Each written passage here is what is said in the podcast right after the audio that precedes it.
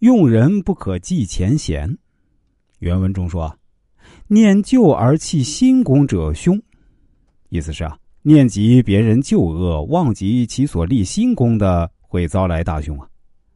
张商英注解说：“切耻于雅子之怨，眷眷于一饭之恩者，匹夫之量，有之于天下者，虽仇必用，以其才也；虽怨必禄，以其功也。汉高祖侯雍齿，禄功也。”唐太宗相为正公也，用才也。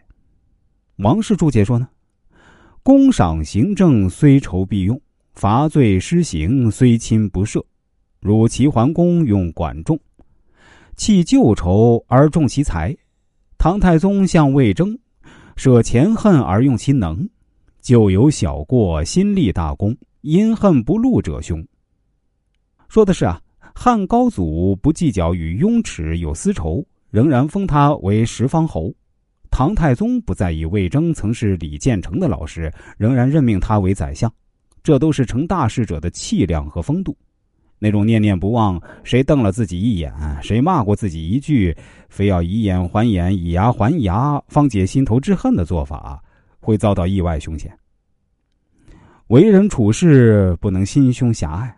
对别人的过失耿耿于怀，总是想着记恨和报复别人，得理不饶人，势必会使别人对你敬而远之，不愿意与你交往。相反，如果胸怀豁达开朗，善于体谅宽容，或者忘却别人的过失，反而常常会令他人感到愧疚和后悔，并以加倍的友好来弥补过去的失误。在向对方解释、道歉、疏通感情的过程中啊，一定要显得自然大方。要看准时机，把握好火候，尽量在共同活动中不露声色的来消除隔阂，绝不要装腔作势，也不可生硬唐突，更不要过分热情，以免引起对方猜疑反感，导致更多的不满。清代著名的红顶商人胡雪岩可谓是深明不计前嫌之道。胡雪岩自己开了富康钱庄，开始啊也没什么名头。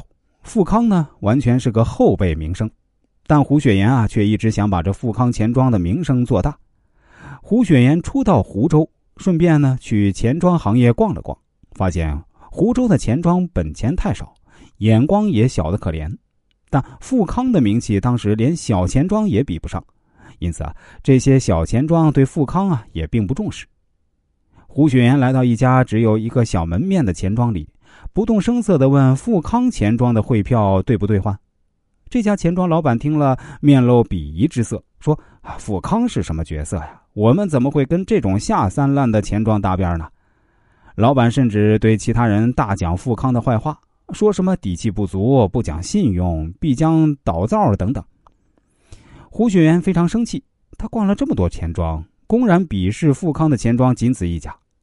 他记住了这个名叫永兴盛的钱庄，胡雪岩心里暗暗发誓啊，看我到时候怎么收拾你。多年后，胡雪岩又路过此地，他突然想起了这件多年以前不快的事儿，便打算狠狠的报复一下。为此啊，他打听了这钱庄的底细，打听清楚后，胡雪岩大为失望。这家钱庄的后台老板小的可怜，其底细还不及自己钱庄的一个零头。有人劝胡雪岩啊，把这个小钱庄呢一举拿下，但胡雪岩顿时觉得这样做没有丝毫意义。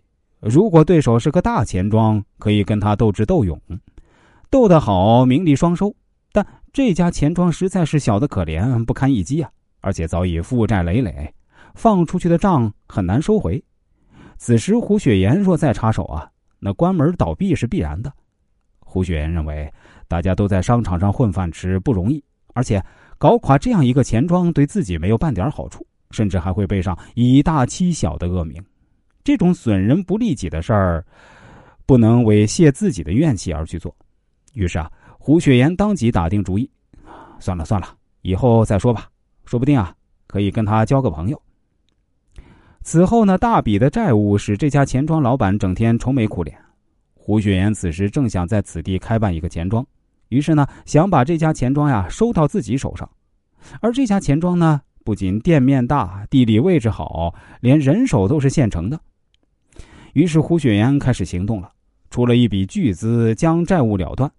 钱庄老板困于窘境，只好乖乖的按胡雪岩的意思办。